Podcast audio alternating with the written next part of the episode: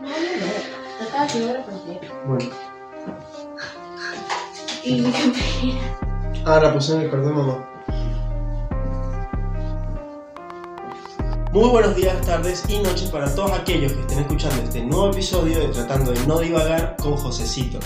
En el episodio de hoy voy a tocar un tema eh, un poco delicado, polémico capaz, pero muy necesario. Y más teniendo en cuenta eh, la situación actual en Argentina. Aún así lo voy a abarcar de una forma menos profesional, no tan técnica, sino algo más casual, una conversación entre amigos y justamente para eso quise traer a una persona que considero es muy imparcial con su opinión y que no se deja llevar tanto por el fanatismo, algo que es muy común dentro del mundo político en este país. Eh, les presento a Tomás Casa, eh, un joven estudiante de ciencias sociales, se puede decir, que le apasiona de cierta medida lo que es el mundo de la política. Pero bueno, Tommy, paso a que te puedas presentar. eh, ¿Qué te gustaría estudiar? ¿Por qué te gusta la política? Bueno, eh, a mí me gusta la política desde hace ya cierto rato. Entré al mundo político más o menos entre 2019 y la pandemia en sí, que fue ese periodo que estuvimos encerrados acá y no había mucho para hacer. Eh, principalmente se empezó a ver, empezar a ver y leer un poco sobre todo lo que pasaba en el país y decir, bueno, esto pasó por esto, Claro. esto se dio por lo otro y demás. Eh, también eh, me gustaría estudiar ciencias políticas, justamente, eh, con una orientación a la diplomacia internacional. Ah, mira. ¿Y en dónde, dónde lo tienes pensado estudiar? En un principio lo pienso más ya en la UBA, porque como que es lo más accesible y nada, es, en teoría es lo más conocido. Sí. ¿Y más o menos de qué trata esa carrera? Tipo, que has averiguado? Esa carrera, según lo que se entiende, son justamente el cómo la ciencia, o cómo se estudia, mejor dicho, la política en sí, no obviamente como la politología, sino más... eh, Claro. Como más capaz rígido. O... claro, más en el- lo que vendría siendo el mundo político. Ok. eh, básicamente se... Entre muchas, muchas, muchas comillas se te enseñaría a ser un político. Claro, está perfecto. Bueno, ahora entrando un poco más de lleno en el tema en el que vamos a hablar, el 13 de agosto de este año, de 2023, se realizaron las PASO, que básicamente es la abreviación de las primarias abiertas, simultáneas y obligatorias. En ellas se definen dos cuestiones, qué partidos están habilitados para presentarse a las elecciones nacionales y también queda definida la lista que van a representar a cada candidato, a cada sector político. En estas que se celebraron hace un par de semanas, para ser más específico, eh, bueno, la semana pasada, quedaron habilitadas cinco listas, pero de esas cinco listas las que más resaltaron fueron tres. Así que Tommy, primero para empezar, ¿qué te pareció la campaña electoral? ¿Cómo la viste? En general yo creo que se dio una campaña electoral muy pobre en lo que fueron propuestas. Sí, Es decir, todos los spots políticos que se llevaron a cabo, todo fue decir que no vuelvan estos porque van a hacer tal cosa, nos van a quitar esto, o la situación va a empeorar si bla bla. Claro. Es decir, fue tirarse basura de un lado a otro sin proponer algo realmente novedoso. También vimos la aparición de tres principales candidatos, obviamente cuatro si contamos ya los resultados que tenemos. sí. Eh, se vio principalmente que era obvio que iban a destacar tres por sobre todos, o que era relativamente más claro que iba a haber tres listas que iban a, a Apuntar alto, claro. Y lo cierto es que entre esas tres listas, en mi opinión personal, solo hubo una que realmente dijo, bueno, sobre este tema podemos hacer esto, esto y esto, y presentaron sus, sus propuestas. Ahora, que vaya a funcionar de acá al futuro, eso obviamente no, no lo sabemos. Claro, eso ya se verá si es que llegan a quedar. Es en un futuro eso. Y no sé qué tanto habrás visto, eh, me comentaste que en 2019 fue como que arrancaste con todo esto, pero las anteriores elecciones, ¿cómo lo compararías si tienes una noción de cómo fueron? Porque Sí. lo cierto es que, bueno, eras más pequeño, capaz no había tanta atención, pero por lo que también has escuchado de, de tus padres, de adultos y cosas así. Si lo comparamos, podemos ver dos situaciones relativamente similares en cuanto a lo que a los argentinos siempre nos preocupa, que vendría a ser eh, la economía y un poco más específico la inflación. Claro. En todos lados se quejaban de, bueno, la inflación está altísima, el dólar está altísimo, eh, la economía tiene cada vez más pobres. Sí. Sin ir más lejos, en 2019 había un spot publicitario que tenía un contador de pobres acá en el fondo Sí. y que iba aumentando cada segundo que pasaba diciendo, bueno, si no sacamos a este, esto va a seguir aumentando. Acá fue relativamente similar, pero todo apuntó directamente contra el oficialismo en sí. Es Sí. decir, tuvimos muchísimos spots de palabras de los propios eh, gobernantes actuales en las que se decía tal cosa y después se comparaba con lo que pasaba en la realidad. Es Claro. decir, eh, llegaba diciendo, no sé, voy a bajar la inflación y inflación 120%, por ejemplo. Sí. En general, esas son comparativas que se van haciendo a lo largo de los años y nosotros como argentinos tenemos una memoria muy selectiva en esos casos, Sí. pero siempre nos queda marcado eso, decir, bueno, el dólar alto, inflación alta, muchos pobres, eh, muchas cosas juntas, eh, se recurrió a tal al fondo, no se recurrió al fondo, se hizo esto y no se hizo esto. Es decir, en temas comparativos fueron bastante similares. Ahora en resultados, la verdad es que no, fue Fue muy distinto. fueron resultados mucho más parejos en sí. Ah, ok. Bueno, es que también, si nos centramos por lo menos en la historia de Argentina, eh, los últimos años han sido muy caóticos en cuanto a la inestabilidad. Eh, después del 2000 como que fue un sub y baja constante, se puede decir. Lo cierto es que entre la crisis del 2001, que es lo que la mayoría consideramos la entrada al nuevo siglo, eh, encontramos que revivió, entre muchísimas comillas, una fuerza política que se empezó a hacer, vale la redundancia, muy fuerte a lo largo de los 2000. Eh, en este caso estaríamos hablando del kirchnerismo. Lo cierto es que después del 2001 el fortalecimiento de esta fuerza y básicamente su gobierno desde el 2008, me- si no me equivoco, hasta el 2015, Sí, nos llevó a decir, bueno, esta fue la nueva normalidad política, entre muchas comillas, Sí. en Argentina.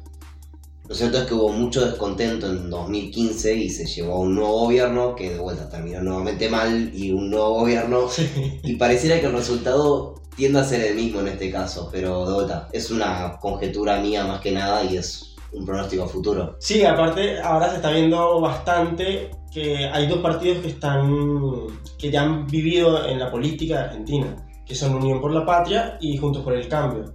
Eh, por un lado tenemos a Massa y por el otro tenemos a Bullrich. Y sorprendió ahora eh, la Libertad Avanza, que la gente lo veía como un meme capaz.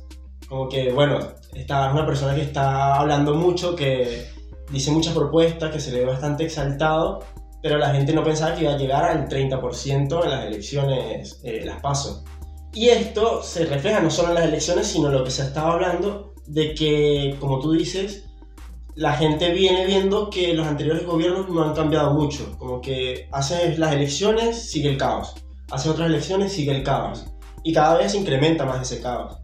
Entonces hay cierta molestia. Y se vio reflejado totalmente en la forma en que votó la gente también. Y lo que opinan más que nada.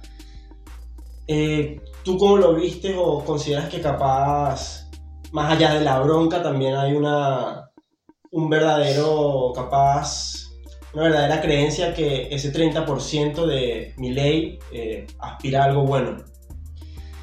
Mira, en estos casos podemos decir que muchas, o bueno, el eslogan típico sería que mucha gente se, ca- se cansó de la dirigencia política Claro. actual. Siendo sinceros, vimos caras conocidas en las elecciones. Es decir, Bullrich ya es política hace 40 Sí. años, Massa es político hace mucho tiempo. Es más, está ahora de ministro de Economía, ¿no? Ahora mismo es ministro de Economía. Entre los dos, ¿cómo decirlo?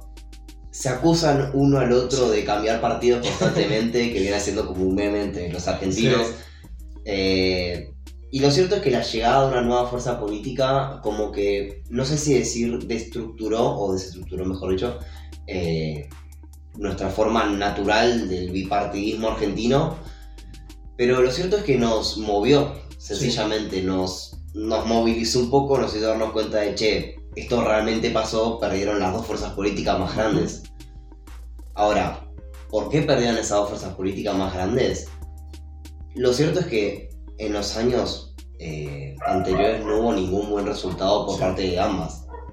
Sin ir más lejos, el candidato Sergio Massa se presenta hoy a las elecciones con un dólar disparado con una inflación altísima, Sí. con más pobres, nuevamente, los tres temas más importantes argentinos, la inflación, la pobreza y el dólar. Y todos esos tres indicadores están explotados, están En su peor punto. Sí, sí. Lo cierto es que no se esperaba que, que se fuera a presentar y en mi opinión, el que se haya presentado Unión por la Patria como una coalición eh, y que se haya puesto a, a Massa como cabeza de esa Sí. coalición, para mí tiene mucho más que ver con prepararse de que algo malo podía haber venido, como la derrota en las pasos, Claro. eh, a otra cosa. En el caso de Juntos por el Cambio vimos una interna que la verdad es que no fue tan peleada en sí. Eh, el gobierno de la reta en la ciudad de Buenos Aires, mucha gente tiene una buena imagen de él, pero por fuera de la ciudad de Buenos Aires es complicado acá Sí. identificar con exactitud eh, quién es la reta, qué hace, qué propone. Y tampoco ayudó la idea de, de nuevo, el meme de los argentinos, el pan integral. ¿Cuál sería ese meme? Eh, el tema es que la reta llegó hace allá algunos meses Sí. diciendo tenemos un plan integral, tenemos un Ah, plan integral, tenemos un plan integral. Y nunca propuso nada. Claro. O sea, nunca hubo una propuesta de decir, bueno, con la inflación vamos a hacer esto, con el desempleo se va a hacer esto, con Sí. tal cosa vamos a hacer esto. Sino fue literalmente decir, bueno, tenemos un plan. Pero ¿cuál es el plan? Plantearlo, o sea. ¿Cuál es el plan? Ya- Voten- ya veremos. Y lo van a descubrir. Sí, eso fue algo que vi bastante, de que la gente, como decías antes, se quejaba de que no habían propuestas. Que era, o planteo algo muy descabellado de que vamos a bajar la inflación. Pero ¿cómo la vas a bajar? Plantea qué medidas tienes. O si no te decían, este partido, mira todo lo que hizo, es un desastre, no lo voten, votenos a nosotros. Entonces había como que ese caos eh, en el medio de la campaña. A mí me sorprendió lo de la reta, te voy a ser sincero, porque yo sentí que tenía más fuerza que Bullrich. Pero como tú dices, capaz es algo muy de capital, eh, de la provincia en general. Y sí, se vio reflejado, de que a pesar de que quedó con 11% y le dio bastante eh, al partido en general en, en votación, eh, perdió contra Bullrich en la interna. Eh, ¿Crees que esos números de la reta se van a pasar hacia Bullrich o sientes que es muy, muy distinto la gente que votó a la reta que a la de Bullrich? Mira, yo siento que en ese caso va a variar mucho. Sí, Pues podemos estar en un escenario y decir, bueno, mitad va a ir para la red, mitad va a ir para Bullrich y la otra mitad se repartirá. sí, Y lo cierto es que sí son, en teoría son diferentes, o por lo menos la imagen que quiso dar Bullrich es una diferente a la de la, red, la, Claro. de la reta. Eh, por fuera de eso, yo creo que los votos del interior que tenía la reta, que son más que nada por el gobernador de Jujuy, ahora mismo no sé si irían a Bullrich. claro. Por fuera de todo tenemos que darnos cuenta de algo, es... La reta, como dijimos antes, es un tipo que tenía mucha presencia en todos los medios de comunicación, Sí. tenía mucha presencia en la ciudad en sí, En TikTok. en TikTok, eh, su famoso spot eh, de Swifty. sí. Lo cierto es que el saber a ciencia cierta si se van a repartir los votos es complicado. Para mí, en este caso, no van a ir a votar mucho a Bullrich. Para mí se van a repartir más a lo que podría llegar a ser el peronismo. sí. Incluso te diría que hacia Schiaretti, que es el candidato, uno de los candidatos que pasó raspando. Sí, lo vi, que era como que eh, no recuerdo en qué provincia, eh, que creo que había ganado o había sumado bastantes votos, capaz. En Córdoba más que nada, Córdoba. porque él es parte del peronismo federal, Mm. que es una corriente como medio opuesta a lo que quiere Unión por la Patria. Ah, ok, listo. Eh, sí, yo justamente estaba pensando eso de que la reta, no, por la forma en que se hizo la campaña, más que nada, lo sentía muy distante de Bullrich. Como que esa interna fue de las más fuertes. En cambio, por ejemplo, en el partido de Massa, eh, con Grabois no influyó tanto en sus puntos. Creo que fue un 3% o algo así. Eh, y cuidado y no queda segundo en las... Si es que, digamos que Milei se mantiene, yo siento que Massa tiene más pro- probabilidades de quedar de segundo que Bullrich.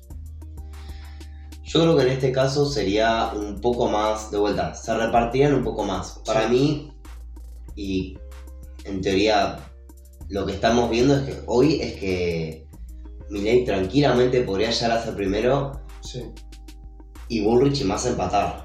O incluso repartirse un par de votos entre Milei y Bullrich y por ahí queda más a segundo y Bullrich primero. Claro. Es decir, es complicado eh, y sobre todo con el, el porcentaje de gente que votó, que si no me equivoco fue un 68%. Sí, más o menos, por ahí. Siempre está acá el dicho de, bueno, son las pasos. Pero a la vez tenemos que decir que la- las elecciones son la mejor eh, encuesta de popularidad. Así que estamos en una dicotomía. Bueno, hay muchas personas que capaz piensan de que aquellos que no fueron a votar al ver que ganó mi ley, que antes capaz no lo tenían en cuenta, van a haber muchos que capaz dicen, uh, tengo que votar a otro partido para tratar de meter presión, porque está ese miedo, hay como un miedo interno a que gane mi ley, que se considera de ultraderecha, y que todos los derechos, lo que es la, la, por ejemplo, las escuelas públicas, la universidad pública, todo eso se privatice. Eh, como que las propuestas de Milena han sido un poco polémicas dentro de la sociedad y llamaron la atención de que estuviese con 30% y que capaz se haga posible. Eh, eso tú, ¿cómo la ves esas propuestas? ¿Sientes que es muy literal como se lo están tomando o hay algo que falta? Yo siento que en muchos casos la gente se lo está tomando muy literal. Sí. Hace poco el, el Milei tuvo salir a aclarar que no iba a aprender fuego Ah, sí. De forma literal, sino que iba a ser un proceso más tardado, Claro. que no, no iba a poner una bomba el Banco Central. Es decir, y me parece que, la- que el hecho de que haya gente que realmente se ha sentido decepcionada con que no van a bombardear el Banco Central, es como que, bueno, por ahí se están tomando esto un poco de más. Sí, Lo cierto es que algunas propuestas que salen desde el espacio de la libertad avanza nacen a partir de la propia experiencia de este político. Sabemos que es un tipo que estuvo trabajando en más de 50 países, dicho Sí. por él mismo. Lo que nos genera un poco de escepticismo, a- o lo que le genera escepticismo a los argentinos, es decir, bien, pero hay espacios en blanco que no se están cubriendo en esto. sí.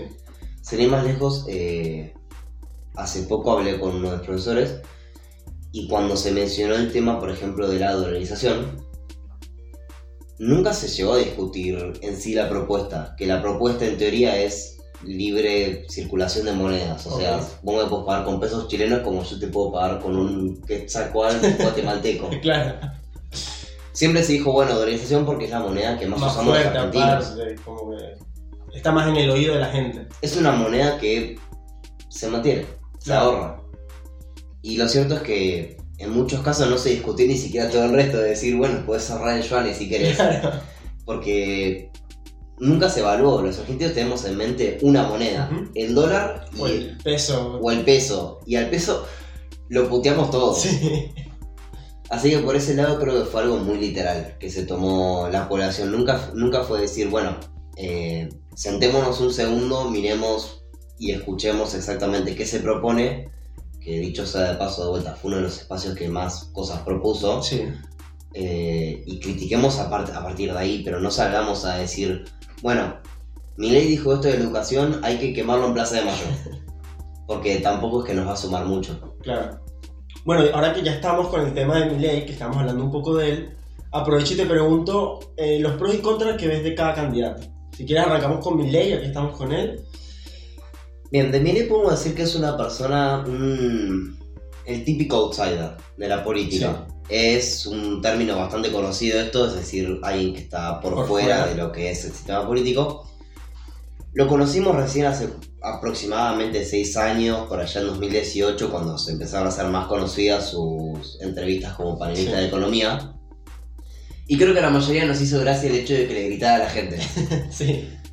Eh, eso de por sí le dio una especie de base en lo que era que llamó la atención y por Claro. sobre todo logró captar la atención de los jóvenes en ese caso. Se creó su personaje en base a eso. Claro. Obviamente tenemos que decir que el tipo es un personaje en sí. eh, no, no hay mucha Mucha explicación a eso. no hay mucha explicación a decir que es alguien que hace poco le gritaba a Sol Pérez. O sea, sí. yo creo que por ese lado tenemos en cuenta eso, que no, no se lo puede afiliar demasiado con estructuras que ya conozcamos. Claro, eso creo que también es algo que choqueó mucho. El hecho de que fuese una persona tan exaltada, tan. eh, tuviese ese furor al momento de expresarse y cuando hacía campaña, que ponía músicas de rock, eh, saltaba, gritaba. Y en cambio tú ves los, los otros partidos, es algo más formal, más elegante, capaz. Eh, se, veía, se veía más seriedad, por decirlo de esa forma. Y justamente la gente, eh, el impacto que le generó el- las elecciones, de ver que llegó tan alto, es como que estás votando un loco, o sea, mira cómo es. Y justamente ah, ves la, eh, la actual campaña que se está haciendo capaz en contra de él y va de esa mano, de que estás votando a un esquizofrénico, o sea, mira todas las locuras que está haciendo. Pero dentro de esas locuras, ¿qué ves de bueno? ¿O qué consideras que puede postularse bien? Dentro de esa típica exaltación que caracteriza a este, a este personaje, podemos decir, bueno, eh, presenta muchas cosas. Sí, Y creo que su punto más favorable es que trajo a la mesa algo que para nosotros era un tabú, que es la idea del liberalismo como ideología política en Argentina. ok. Eh, muchos tenemos esa, o bueno, mejor dicho, muchos tienen esa esa mente cerrada de decir, no, bueno, esto no porque automáticamente se los hace ir directamente hacia otro periodo, un toque más oscuro de la historia argentina. Claro, Sin ir más lejos, a cualquier profesor de sociología, de cualquier materia relacionada a sociales que le preguntes, lo primero que te va a decir cuando le digas liberalismo y Milei te va a decir dictadura militar. lo cierto es que no es, puede que no sea tan así, queremos creer que no es tan así, obviamente. Eh, pero tiene ese punto a favor de decir, bueno, trajo algo medianamente nuevo para Sí. esta generación de argentinos a la mesa. Puso el debate acá. Y durante varios años es todo lo que vimos acá. Fueron todos los partidos políticos tirándole a esa burbuja de, de- de la idea del liberalismo que conocemos ahora. Y nosotros consumimos eso. Entonces muchos empezaron a decir, ah, mira esto, el liberalismo. Y empezaban a decir, bueno, ¿qué piensa Milley? ¿Quién fue Adam Smith? ¿Quién fue eh, Mises? sí, y otros economistas de la teoría liberal. Y lo cierto es que en muchos casos eso hizo que más gente se interesara.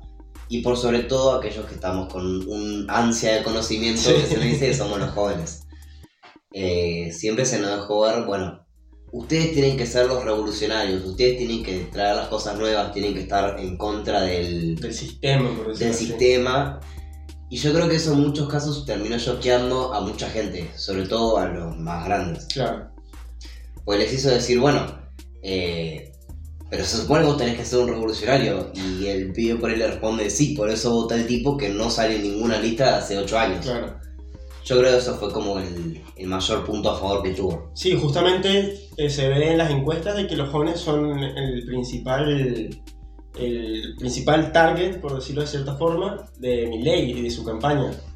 Y es lo que dices, o sea, vienen de una historia reciente, muy bipartidaria, y se busca ese cambio. Y lamentablemente, o capaz desfavorablemente, eh, no hay muchas opciones. No hay, hay otros partidos distintos como que digas, tiene un plan o tiene una propuesta sólida, ya sea buena o mala, pero nadie más estaba ofreciendo eso.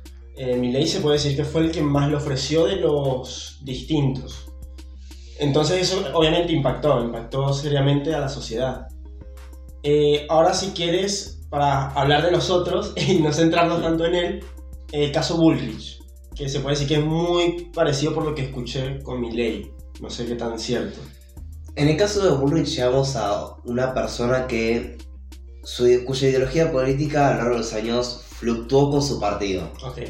Vamos a, vamos a ser un poco más sinceros, eh, Bullrich tuvo muchos partidos. sí, Y el tener un apellido tan prominente, como el- es el apellido Bullrich justamente, le hizo resaltar ligeramente en cada cosa en la que estuvo. sí, Eh, su principal punto a favor yo creo que es el voto de los mayores en este caso. El voto de gente más grande, gente que supera, por así decirlo, la barrera de los 35 y 40 años, que dice, bueno, eh, acá tenemos que seguir con lo que propone Bullrich, que trata de dar una imagen de mano dura, básicamente, sí. y un vuelco a la política tradicional y demás. Eh, yo creo que de vuelta, su principal punto en contra en este caso es su pasado. sí. Y en mucho, eso lo vamos a ver un montón con el siguiente político que seguramente analicemos. Su pasado la arrastra. Y Es que influye totalmente. Es in- inevitable evitarlo. se hacen las comparativas a lo que es Bullrich a día de hoy y a lo que fue Patricia Bullrich en 2001, por ejemplo, y lo primero que hace escuchar de alguien que sepa lo que pasó en 2001 es Bullrich recortó jubilaciones, Bullrich recortó esto, Bullrich hizo esto. Claro. Entonces, esa fue siempre el target de la oposición a esta persona, de decir, bueno, hizo esto en el pasado que le impide hacerlo ahora, que en teoría estamos en una situación similar. Sí.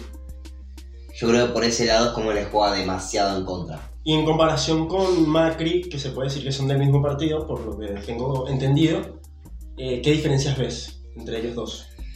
Yo vería a Macri en este caso como un ala mucho más, o bueno, que intenta verse más moderada, pero a la vez un poco más tirada a lo que es la derecha. En este caso es un empresario y un ingeniero que dice, bueno, eh, ya tuvimos, y lo explicó de hecho en su libro el primer tiempo, ya tuvimos este periodo en el que hicimos tal cosa y tal otra, lo cierto es que como recibimos al país, o fue la excusa de decir, bueno, como recibimos al país no pudimos sacar todo lo que queríamos. Eh, pero por otro lado tenés al, a la de Burris que dice, ya, so- ya sabemos manejar un país, somos gente que ya estuvo en toda la política. Y dice, nuestro voto es básicamente un voto confiable.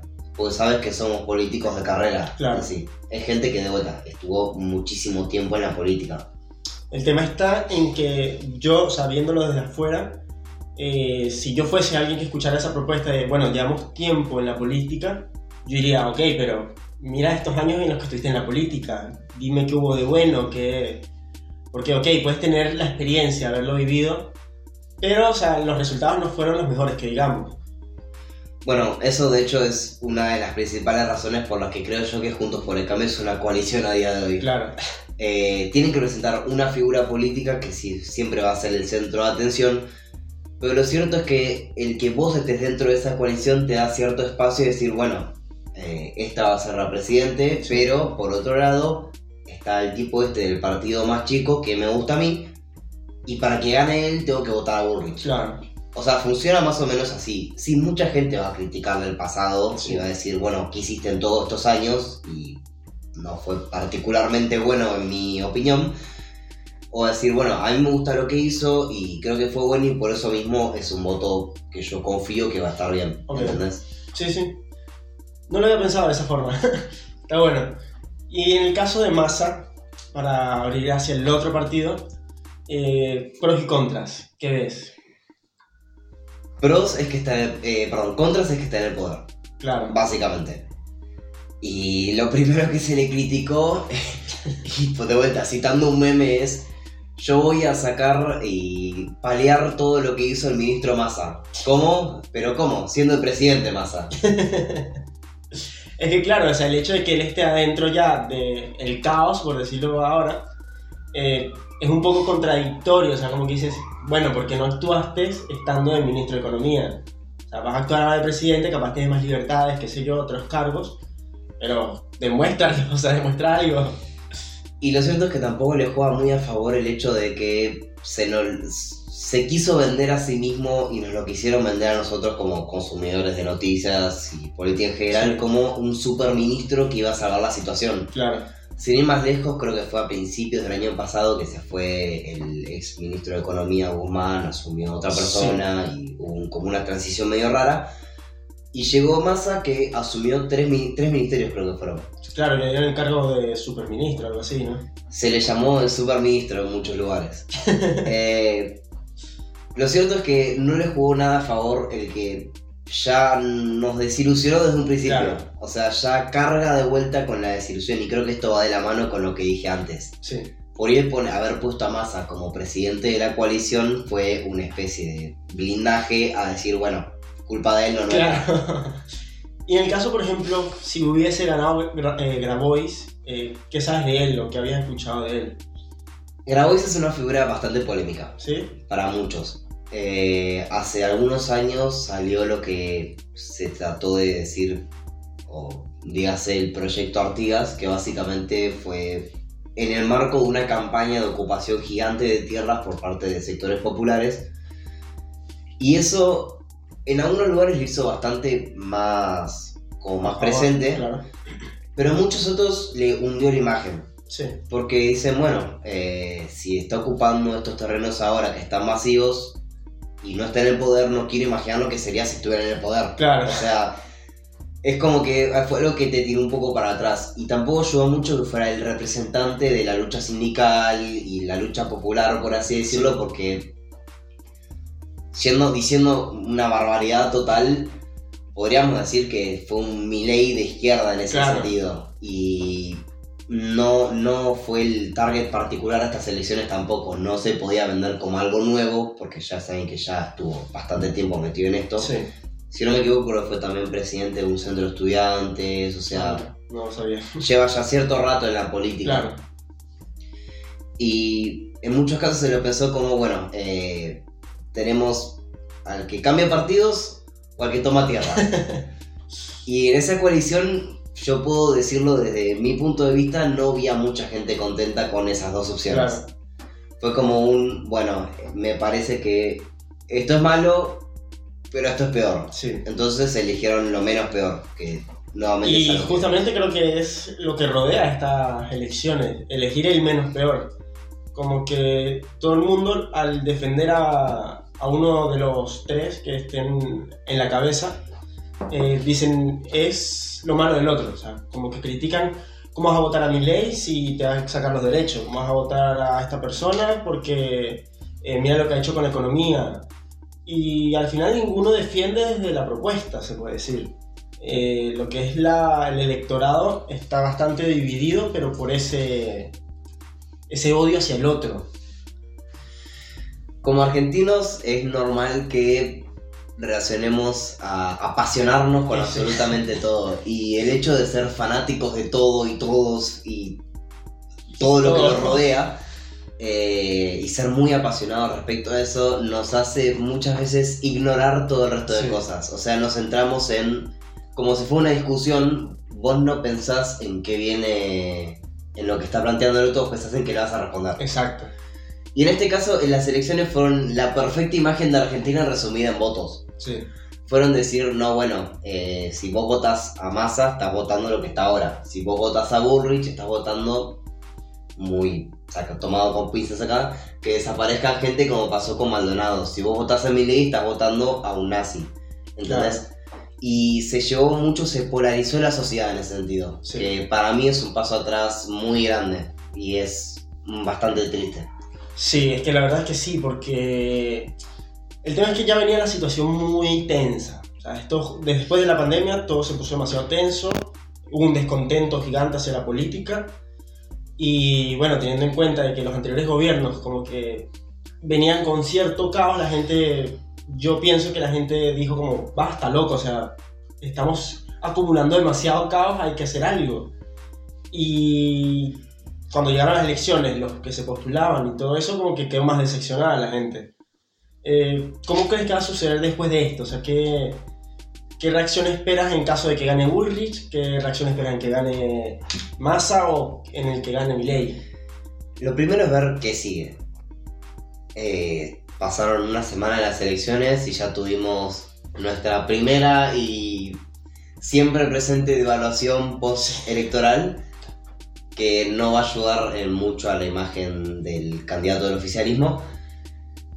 Y para mí lo, lo que hay que pensar es decir, bueno, tenemos de acá hasta octubre para ver qué se propone ahora, qué se va a decir, qué se va a hacer y sobre todo si cambia algo. En muchos casos, después de las pasos, Sí. podemos ver que el oficialismo, o sea, el gobierno actual o el gobierno anterior en el caso pasado, siempre acerca un poco más los resultados que tienen a- al que ganó en el Claro. paso. El año pasado, sin ir más lejos, y de vueltas, tratando de recordarlo de memoria, cuando fue en las PASO de 2019, ganó eh, la coalición de Alberto y Cristina Sí. como por 10 puntos y en octubre se redujo bastante. O sea, Sí. hubo como un 42 a 39, por ejemplo. Para mí en este caso ser algo parecido. No puedo decir quién va a ganar, pero para mí en, en particular no sería totalmente descabellado pensar que Massa no va a gobernar. Y en el caso de Bullrich y Milei, y perdón, lo primero que podemos esperar después de que terminen las elecciones y que se asuma y bla bla bla, es más caos. Y no lo digo como un pesimista, lo digo como, bueno, mucha gente no va a saber qué hacer, mucha gente va a tener incertidumbre. Sí. Está la gente que a día de hoy está resentida con el resultado de las elecciones. Ahora imagínate si gana uno que no le guste. Claro. La típica polarización argentina que ya nos viene afectando de hace 70 años y que a día de hoy se plasmó más todavía en, en el proceso sí. electoral. Lo cierto es que, si, por ejemplo, yo creo que si gana Milei o Burrich, lo primero que vamos a ver es eh, cierto tipo de desconfianza por parte de algunos inversores Sí. y algunos indicadores negativos que van a subir como cualquier cambio de gobierno. Eh, se va a tener que llevar a cabo una negociación con el fondo para decir, bueno, eh, se fue el gobierno actual, así que acá tenemos que tener un cambio de rumbo y se van a llevar a cabo nuevas negociaciones. Entonces, El fondo es un tema que también preocupa mucho a los argentinos. Eh, para mí en este caso la inflación, el dólar y todo lo demás también se dispararía un poco porque Es casi que inevitable. o sea, es inevitable. Cada cambio provoca esto. Y por parte del gobierno actual, en el caso de que se gane, podemos ver que ya muchos de los recursos que se tienen están siendo eh, lanzados prácticamente como un manotazo de abogado a, bueno, tenemos que mejorar los resultados electorales. Para dar por lo menos una imagen un poco más positiva. Claro, tenés que en un mes, un mes y medio. Y por fuera de que en un mes y medio posiblemente veamos un gasto todavía mayor de dinero Sí. por parte del Estado para tener un poco Más depresión. Claro, un poco más de presión, un poco mejor la imagen, o sea, lavarse un poco la cara. Lo cierto es que si llega a ganar Massa, en caso de que, de nuevo, digo, bastante improbable, lo más posible es que se coma el garrón de, bueno, gastamos un montón de plata en esto y ahora, sumado todo lo que teníamos, tenemos que ver qué hacemos en un nuevo periodo, Claro. cómo reorganizamos todo. Y de vuelta, yo creo que sería seguiría la corriente descendente que vemos por ahora en la mayoría de, de indicadores Sí. negativos. Sí, yo creo que veo lo mismo y en particular eh, en el caso de Milei yo considero que si llegan a ganar le van a poner muchas trabas eh, los demás miembros de los demás partidos. En lo que es el Congreso, las concejales, todo eso. Eh, habría que ver cómo funciona, si, porque el problema es ese, que no hay un acuerdo entre las demás partes. O sea, lo ideal sería que gane quien gane, el resto dijera, bueno, está bien, vamos a ayudarte, vamos a ver cómo podemos trabajar en equipo para tratar de solucionar lo mejor posible. Pero siento que hay mucho, no solo entre los partidos, sino también la gente. Va a haber mucha gente en la calle que va a salir a, a protestar, a manifestarse. Eh, va a ser fuertes, van a ser los primeros meses bastante complicados para el que esté en el poder. Más sobre todo si se tratan de llevar a cabo las reformas que se, en teoría se plantean. Exacto. Eh, en este caso, y de vuelta, desde mi punto de vista, llegué a ver varias historias en Instagram, varias Sí. cosas en Twitter que o le deseaban la muerte a uno de los candidatos o decían, en el primera cosa antipopular que hagas, te vamos a ir a Plaza de Mayo a prender fuego todo. O en lo primero que, que continúa así, de vuelta, no vamos a votar más. Claro. Eh, entonces, por ese lado vimos como una especie de, de descontento muy fuerte. Sí, como que lo- la bronca, la bronca acumulada, se, se está viendo reflejado no solo en las elecciones, sino en lo que va diciendo la gente y las reacciones que van a tener después. Eh, va a ser complicado, es una realidad, pero bueno, ojalá sea lo mejor posible, la verdad, que salga de la mejor manera, creo yo.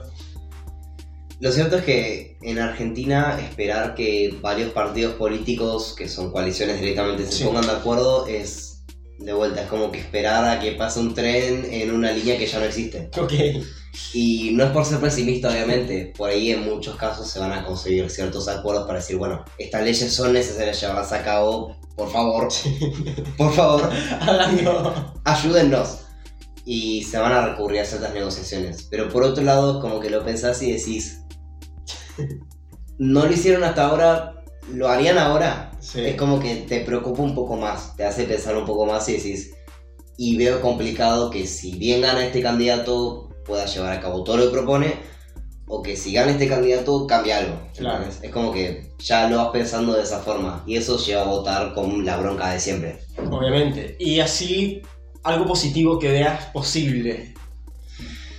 Algo positivo que veo posible es que de existir una mayoría, por parte de cualquiera de los candidatos, Sí. se va a dejar un poco más claro el apoyo. Yo creo que en este caso, como, como votantes, como argentinos, tenemos que, bien, eh, apoyemos a este candidato, pero a la vez tengámoslo un poco más cortito. Decirle, bien, esto nos pareció bien lo que hiciste, esto nos pareció mal, esto no nos gusta, esto nos gusta. Como electorado tenemos que recordar a la política y espero que esto les sirva justamente a las elecciones, recuerdan a todos los políticos decir, ustedes trabajan para nosotros, Claro. no nosotros para ustedes, no podemos depender de ustedes y no queremos depender de ustedes para absolutamente nada. Ustedes tienen que ser nuestros representantes y el sistema tiene que funcionar bien. Si no funciona bien el sistema, buscamos otro sistema, busquemos algo más. Y yo creo que en este caso lo que se va a ver es que de existir nuevamente una mayoría, por ahí veamos una diferencia respecto a los políticos tradicionales de siempre. Sí. Yo creo que acá va a ser más un bueno. Posiblemente tengamos esa imagen no tan típica de un político viajando en colectivo sin publicitarlo. O un político caminando por algún lugar pero preguntando a la gente sin la necesidad de tener una cámara acá. Claro. Yo creo que en ese sentido de existir una buena posibilidad es que va a haber un cambio en Argentina y ojalá que ese cambio positivo sea para siempre. Esperemos que sí. Eh, ¿Algo más que te gustaría añadir para ir cerrando? Yo creo que en este caso es un mensaje para los argentinos en general y es que traten de cuidarse. Lo cierto es que siguen meses difíciles, en muchos casos vamos a tener que pelearla, Sí. desde los más jóvenes hasta los más grandes. Eh, fíjense bien qué se propone, no tiren su voto a la basura, vayan a votar que es importante, aunque no lo parezca.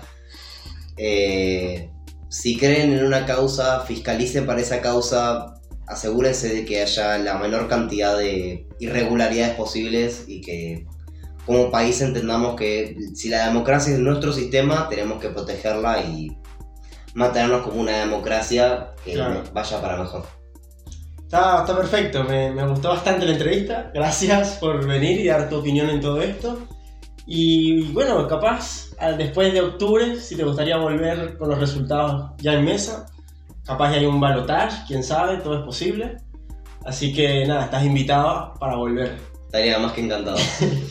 Muchas gracias a todos ustedes que están viendo esto. Eh, sin más nada que decir ni más nada que agregar, nos vemos en un próximo episodio de Tratando de No Divagar con Josecito.